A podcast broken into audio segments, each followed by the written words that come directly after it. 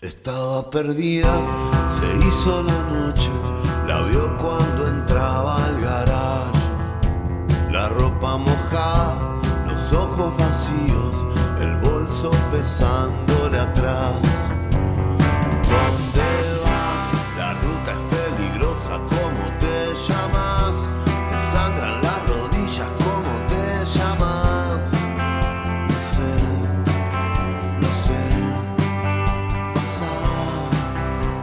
La conversación.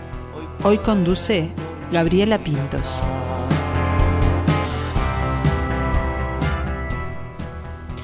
Una banda atravesada por la intensidad. Lo dejan todo en los toques, lo dejan todo en los discos, sin medias tintas. Han transitado un éxodo, han pasado hambre, han decidido mudar hacia nuevos sonidos. Uno podría pensar que lo común es huir o evitar los problemas, pero ellos los eligen una y otra vez hace más de 15 años. Estamos hablando de ET y los Problems, que a principios de este año cuentan cuando todo volvió a detenerse, se imaginaron un acontecimiento en ese momento imposible, un concierto orquestado en las sombras que llevara sus canciones a un territorio desconocido junto a un ensamble creado por, para la ocasión. Y resulta que esto se va a volver realidad el próximo 11 de septiembre y de eso y algo más vamos a estar charlando hoy con Ernesto Tavares. Buen mediodía, Ernesto, ¿cómo estás? Buen mediodía para vos. Muy bien. Bueno, muchas gracias por, por venirte hasta acá. Hace meses que en mi conversación no tengo una persona para charlar frente a frente, siempre Zoom o teléfono. Bueno, me alegro mucho entonces que estemos inaugurando presencialidad. Exactamente, los viernes este, presenciales, que es, es un gusto recibir a, a los artistas. Bueno, y vamos un poquito a, a, esto que hablaba yo de la, de la intensidad, ¿no? Eh, lo, hace unos años, no sé si ahora sigue así, pasabas un mal momento bien previo al toque, de, de nervios, de ansiedad, de que se me sí, cierra el sigo estómago. pasándolo, sigo, sigo pasándolo, más o menos. Hay veces que lo logro controlar un poco, hay otras veces que no. Yo qué sé. Por lo general, pasarla mal la paso siempre mal. Yo creo que vos te referís a que vomitaba antes de tocar. Exacto. De este año creo que vomité antes de tocar. Tocamos una vez, creo- no, este año tocamos dos veces. A principios de año, que todavía estaba abierto, después cerró todo y ahora ni bien abrió. Teníamos una fecha pendiente y la hicimos. Este, no me acuerdo si pero sí, es algo que me pasa. ¿Y cuándo llega el disfrute, Ernesto? Cuando termina. no, cuando empezás a tocar, un poco después de estar tocando, en un momento estás tocando. Este, cuando empezás a tocar es, me- eh, es que en realidad también yo disfruto de eso. Quiero decir, ponerme nervioso, pasarla mal y todo eso son los problemas que elijo. Son problemas que elijo tener porque yo qué sé, hay otros problemas, los peores son los que no elegís, digamos. Claro, los que te llegan ahí te caen. Eh, parte del disfrute es eso, es como, no sé, mirás un partido de fútbol y parte del disfrute es no saber cómo va a salir y poder perder y después ganar. Darlo vuelta. Por ejemplo, sí, eh, son más lindos esos par- es más lindo Uruguay gana que eh, Uruguay Rusia 3 a 0 al local, no pasó nada, en cambio Uruguay gana, no te lo olvidas más. Ahí está, bueno, y como decía yo, le- seguís eligiendo estos problemas que vienen con, con el vivo, ¿no? Que vienen con el, con el toque, con el estar ahí con la gente. Eh, ¿Cómo vivís todo el, el proceso previo de creación, de composición, de grabación? No es lo que vivo, es mi vida entera, digamos. Este, descontando mis cuestiones familiares y personales, digamos, yo me dedico todo el tiempo a eso. Este, ¿Cuándo fue el momento que dijiste, esto es lo que quiero hacer, no quiero más a lo los otro? 20 algo de años. Pero no, no es que lo decía, sí, lo decía así también, pero yo qué sé, no sé bien cómo funciona. Hay, hay momentos que lo tengo más claro. Ahora me parece que es como, en realidad, yo no siempre estuve pensando en eso de que más o menos me acuerdo. O como tratando de, yo qué sé, pensando siempre, no sé, a los 11 quería tener una guitarra, a los 15 quería tocar mejor, a los 20 quería hacer canciones, a los 22 quería tener una banda, yo no sé, como son, pero siempre que me acuerdo estaba pensando en, En algo de música, esto. claro. Ahí está. ¿Y cuándo fue la, la primera vez que, que decidiste expresar lo tuyo a través de una canción? No, pero al, compusiste? pri- al principio de todo. Pero lo que pasa que era malísima. Hacer cancio- aprender a hacer canciones se aprende haciendo canciones malas. O sea, la forma de aprender a hacer canciones que te gusten es haciendo un montón que no te gusten. Este, no hay otra forma, me parece. Nadie puede ir, estudiar y después decir, bueno, ahora voy a hacer una canción Este y que te quede bien. Por lo general es por lo general no, yo la única manera que conozco en mí y en todas las personas que yo conozco es empezar haciendo canciones que no. Conozco un solo caso de una persona que empezó a los 40 años, 40 y pico de años, y escribió siete canciones buenísimas, las grabamos y después no las quiso sacar. Un conocido mío, No. que tuvimos un grupo de músicos, amigos, estuvimos trabajando en su disco, que era increíble, y después no la quiso sacar, pero me parece una cosa muy, un, un caso muy particular. Por lo general las personas empiezan escribiendo un montón de canciones malas, incluso yo para hacer un disco escribo 100 canciones que no me gustan para dejar 12 que sí. Ahí está. Y, pero uno a veces tiende a ser este, un poco más exigente que los demás. Y entre lo que vos escribís y lo lees y te gusta o no te gusta, después está el, el paso siguiente que es mostrar eso que escribiste, que es parte tuyo. Bueno, por eso trato, por eso me lleva tanto tiempo y descarto tanto, porque me tiene que gustar mucho, porque después tengo que salir a mostrarlo. No solo porque me dé vergüenza que no le gusta a alguien o no sé qué, sino por algo más simple, que es que a mí me lleva 3, 4 años sacar un, un disco. Entonces, escribirlo, grabarlo, sacarlo. Y después lo vamos a girar un par de años. Bueno, ahora eh, paró todo, pero por lo general después salimos a tocarlo 100 veces. Y si no te gusta, es horrible pasarte las noches, tipo las mañanas arriba de un ómnibus y las tardes armando y las noches tocando algo que no te gusta. En algún momento te tiene que gustar. Bueno, asegúrate que te gusten las canciones. Porque así todo lo demás que puede ser difícil, está bueno. O sea, o por lo menos le da sentido. Es tipo, bueno, nosotros, no, por ejemplo, nos fuimos de gira a Alemania con el Éxodo. Fue re dura la gira, estábamos muy pobres, hacía mucho frío, en fin, estábamos ahí. Y no iba nada, tocábamos para unos alemanes, era como una, a veces tocábamos para un montón, pero en otros lugares tocábamos para 50 personas en Alemania. Pero cuando suena la canción, están buenas las canciones, ¿te gustan? Están buenas, digo, en, en- en mi criterio. Este, Claro. claro. hagamos un trato de cuando yo digo algo, lo estoy diciendo de, de, de- de parte que me gusta a mí, que- claro, todo lo que, todas mis- las opiniones estas las digo yo. Si no aviso. Este, pero nada, que te guste es clave para poder sobrevivir a, a 40 días tocando en el frío. Para nadie. Este, porque las canciones lo valen, digamos. Y evitas eso que a veces le pasa a los artistas, ¿no? De, de esa repetición. O sea, uno cuando le llega el disco al, al público, lo escucha y después lo quiere eh, escuchar en vivo, eh, vos ya lo escuchaste 1500 veces para atrás, para adelante, para arriba, para abajo, le cambiaste todo lo que le podías cambiar y, y, y no te- se supone que no te aburrís o que por lo menos la, seguís, la bueno, tenés que si seguir lo trabajás, por eso está bueno cuidar lo que estás haciendo. No dejar pasar cosas. Un disco son un montón de decisiones. ¿Qué palabra va acá? ¿Qué acorde va allá? ¿Cómo grabamos esto? ¿En qué orden van las canciones? Son un montón de decisiones. Miles.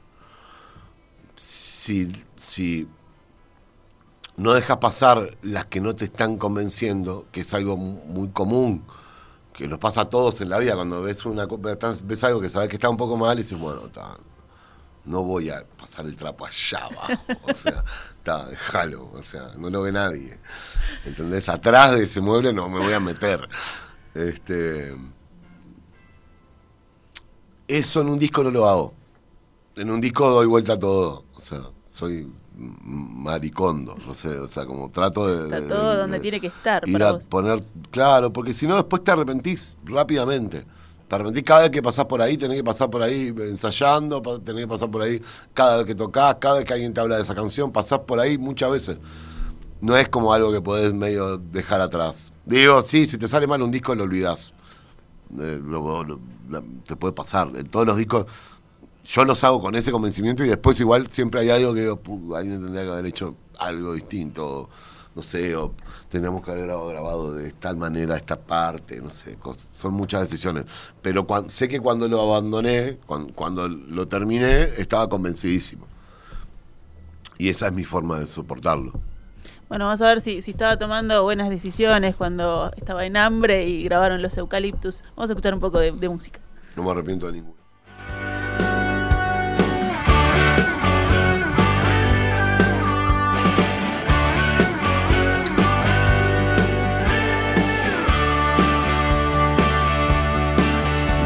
Eucaliptus de al lado. Cuando pasó la tormenta, soltaron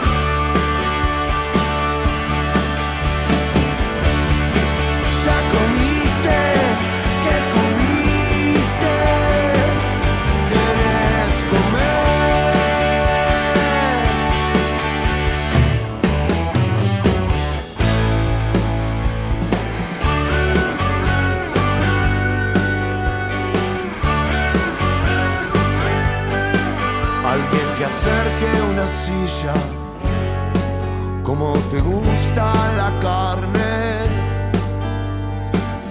Callate, déjalo. Y ahí lo escuchaban, no te decía, no me arrepiento de ninguna de esas. Esas No, están de, todas con ese- el no, sello. de esta, de, de esta canción, de ninguna de Ah. esas decisiones quería decir. No, igual de ese disco no tengo arrepentimientos.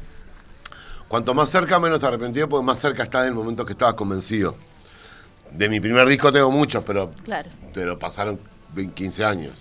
Como, igual todo bien, no me arrepiento, simplemente no me gusta. Eran las canciones que, que estaban, que, que había que sacar en ese momento, ¿no? Que, que salieron, que Sí, las cosas sí, que querías no- decir. No, me gusta nada más. No es tan grave, no me gusta. Es el único que no me gusta. Todos los demás tienen cosas que me gustan. Ese por ahora no me gusta. Capaz que en un tiempo lo escucho y me, me, me me lo entiendo de otra manera. Ahora no me gusta. ¿Y qué le dice ese Ernesto de ahora al que el de hace 15 Nah, años? Seguí no, no. por el camino que, que tomaste. No hay nada que decir. Quiero decir, hay que hacer canciones, ir y grabarlas, hacerlas como lo mejor que se pueda todas las veces y no hay más misterio. Y tocarlas en vivo. Me decías que este año tuvieron dos toques este, en verano y después antes de que se cerrara todo. una vez en Montevideo en la sala del museo y teníamos dos, teníamos uno enseguida en la, misma sala. En realidad, teníamos uno en diciembre que se suspendió, pasó para enero creo, y en enero, y teníamos otro en marzo que se suspendió y pasó para, que lo tocamos ni bien abrió porque ya estábamos con esto del Sodre, que nos lleva mucho más trabajo, que es una cosa que venimos preparando hace meses, entonces fue tipo, bueno, hagamos rápido la sala del museo para dejar espacio para seguir trabajando con el Sodre. Ahí está. Entonces, la abstinencia no estuvo tanto en cuanto a, a que estaban preparando este, este gran toque. Fue la razón por la que nos mantuvimos vivos. Claro. O sea, yo la pasé re mal la segunda, el segundo encierro de los músicos, digamos. El primero, nosotros estábamos cambiando integrantes y incluso nos vino bien parar, Claro. Porque nos permitió preparar mucho mejor a la banda nueva. Si no la hubiéramos preparado en un mes y hubiéramos medio que sobre la marcha a- ordenado la, la- la banda para seguir tocando, porque ya teníamos compromisos. Claro. La pausa nos permitió que los nuevos integrantes escucharan todo el material, pasar horas pasando las canciones nuevas, buscándole cambios, buscando la forma en la que, además porque en la nueva formación había un instrumento nuevo que no estaba en nuestra formación habitual, que es la entrada de un piano, perdón, de un piano que es Bárbara Chorzín, que Sí. el, el piano y el coro de Bárbara había que encontrar, hacerle un lugar, entonces estuvo bueno ese tiempo. Nos lo tomamos para eso. ¿Y el Digamos, otro nuevo integrante? ¿Qui- ¿Cómo se llama? ¿Quién? Martín Iglesias es- son los nuevos desde el año pasado, desde el principio del año pasado, quiero decir. Martín Iglesias y Iván Crisman, que son la nueva formación, junto a Andrés Coutinho, que es el baterista de siempre, y yo. Eh, lo que pasó ahí fue que ese tiempo nos permitió eso. Después se abrió y tocamos bastante con la nueva formación. Tuvimos que tocar mucho porque como los lugares tienen aforo reducido, tuvimos Claro, que hacer cuatro tienda, dos, cosas, hacerlo de muchos shows. Pero ta, estábamos tocando. Pero la el siguiente cierre fue medio. Me agarró mal parado. Este, me agarró pobre, me agarró eh, con. trabajando en el disco nuevo, pero todavía no en condiciones de meterme del todo al disco, a escribirlo del todo, porque todavía estoy resolviendo qué disco estoy haciendo. Este. No sé, tenía la computadora rota y no podía demear canciones, es como me agarró re Una mal racha y muy me mató, mala, sí. me mató, me dejó mal, me dejó muy triste. Y ahí, este, yo ya ven- veníamos desde febrero preparando este concierto del Sodre, que mm, para explicarlo es, vamos a hacer un concierto de nuestras canciones tocadas por la banda más una orquesta que armamos a medida con Nacho Algorta, que es un director increíble, este, que, que conocía a los integrantes de esa, de esa banda, más de, de la orquesta, más algunos que trajimos nosotros, y se armó como una orquesta medida de esas canciones, y estamos trabajando hace meses en, un, en, en modificar nuestras canciones para llevarlas a ese formato, para tocarlas en el auditorio del Sodre, que nos parece el lugar más lindo para tocar esto. Precioso. Así que eso nos llevó un montón, un montón de trabajo. Mucho más trabajo del que yo calculaba, de hecho. Este, porque al final terminó ensayando con la banda, con la orquesta, haciendo cosas con Nacho, o sea, tengo como cuatro bandas andando, que son un solo show, pero es como, y ahora en estos días empezamos a juntar todas las partes y ta, es, ha sido un trabajo arduo, pero ya estamos más cerca. Falta igual, no, no, no hay que cantar victoria, tenemos trabajo que hacer todavía. Todavía siguen hasta último momento, hasta ahí hay tiempo, el ¿no? momento 11 de que vayamos a pisar el escenario vamos a estar acomodando una solapa, algo. Va a ser, va a ser así, va a ser como, pará, y ahí acordate. eh". O sea, vas- vamos a subir así, pero es parte de, de- de sufrir para disfrutarlo, digamos. ¿Y cómo, cómo recibiste las canciones, sus canciones hechas por esta, por esta orquesta ahí? En eso, con, con Para esos mí eso fa- músicos. es fabuloso lo que sucede, es realmente emocionante. Cuando empezamos los ensayos, primero cuando Nacho, nosotros tenemos una- tuvimos una forma de trabajo al principio de año que era por Zoom con Nacho, íbamos él con un piano, yo con otro, cada uno en su, en su casa, íbamos como tirando música y después nos poníamos de acuerdo en un conjunto de cosas y después Nacho orquestaba eso porque él es un experto en eso y tiene ideas muy ricas y muy, sí, muy enriquecedoras. Y después me las mandaba de meadas, como en versiones con esos instrumentos hechos en una compu, y suena de una manera que igual se entiende, pero cuando el primer ensayo donde me paré al lado de la orquesta y escuché eso fue como, como estar en el cielo. Realmente. Eso, yo la otra vez le decía a un, a un amigo, es como. Si alguien va a ver alguna vez a esta banda, que venga ahora, porque es como, es lo mejor que nos va a pasar. Es la realmente mejor hermoso. versión de T y los Problems esta, es ahora. No sé si, si es como de va, porque hay otras cosas que también son lindas, pero lo que pasa es que acaba de pasar algo bastante único. No creo que lo podamos repetir mucho, es carísimo hacer, es muy difícil, es mucha gente, es un equipo gigante de personas trabajando y no, no creo que lo podamos hacer demasiadas veces, Ma- demasiadas no, no creo que lo podamos hacer yo a mí me encantaría el, el año que viene poder llevarlo al interior, a alguno de los teatros hermosos que hay en el interior, pero es muy difícil, es muy caro, es mucha gente. Cuanto más gente, más caro.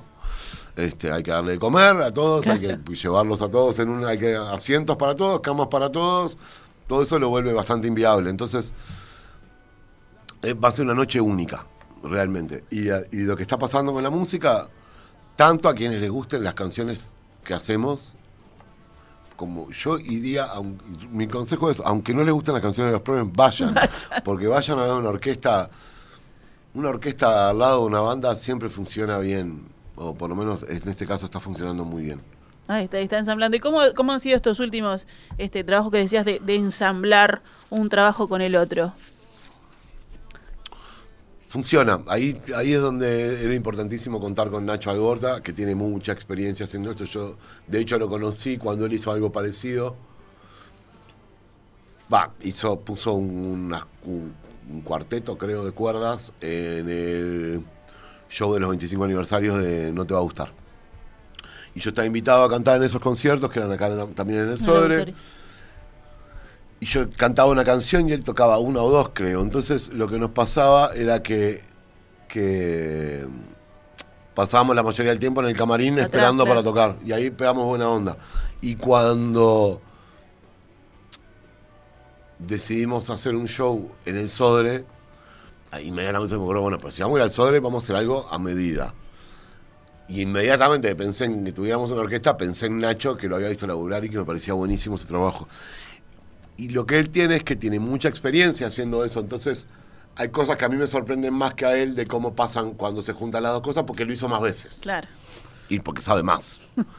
este y eso es importante, como trajimos a alguien que sabe más que nosotros, porque a mí me parece que en, en este tiempo que no podíamos tocar y que me estaba costando mucho llevarlo, una cosa que pasaba era, no tenía ganas de, o sea, me, me destruía la idea de pensar que lo único que podíamos hacer era tocar en Zoom, ¿viste? Era como, prefiero no hacer eso ahora, no hacerlo siquiera, o sea, No no, hacer más. nada.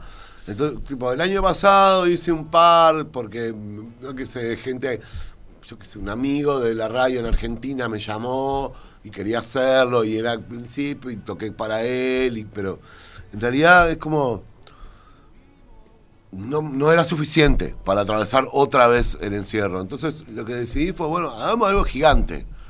Y a la salida vemos, porque yo no quiero salir de esto, a de vuelta hacer esto. Es como que lo que tenemos propuesto los músicos es achíquense, eh, reduzcan su, su, su, su espectáculo, reduzcan lo que vienen preparando durante años, lo que han desarrollado durante años, transfórmenlo a un formato que entre en una valija y lo puedan meter en una, en una pantalla. Claro. Bueno, no. La verdad que no. Me niego. Quiero decir, lo hice todo un año, ahora no. Ya no. Me quedo guardado, me- hago todo lo que haya que hacer, pero eh, en términos artísticos lo que hicimos fue pensemos algo más grande. Pensemos algo que supere esto. Que, no, que supere lo mejor que hayamos hecho. Entonces tuve con que atravesar los cinco meses que no pudimos tocar pensando en esto. Básicamente me dediqué a pensar en esto. Así y que pensamos tanto que ahora que cuando, cuando empezó a abrirse todo fue, bueno, tenemos fecha 11 de septiembre, está esto, está esto hecho, vamos. Esta orquesta en las sombras trajo luz al final. Sí, sí, claro. Es que la sombra necesita de la luz. Necesita de la luz, exactamente. Si no, no hay sombra. Bueno, realmente eh, me dan ganas de que, se- que sea ahora. De Bueno, que, de que septiembre no falta nada, se faltan venga dos- ahora. Si fuera hoy, me meterías en un problema. Si fuera ahora, no estamos preparados. Dame las dos semanas que me quedan. Se están necesitando esas dos semanas y después si salen, salen con todo a, la cancha allí en el auditorio, a la altura del lugar y de las circunstancias. Sí, de gala. Quedan re pocas entradas, además. Este, Se vienen vendiendo lindo, Sí, ¿no? estaban como agotadas, casi, virtualmente agotadas, pero se sumó ese poco del aforo nuevo. Entonces tenemos unas pocas más. Pero si alguien. Los dos consejos eran: si alguien quiere ir a ver a los Problems alguna vez, vaya a este. Y además, este, No se duerman que quedan poquitos. que no se duerman, que quedan muy pocas. Sí, sí. Yo supongo que no pasan de la semana que viene.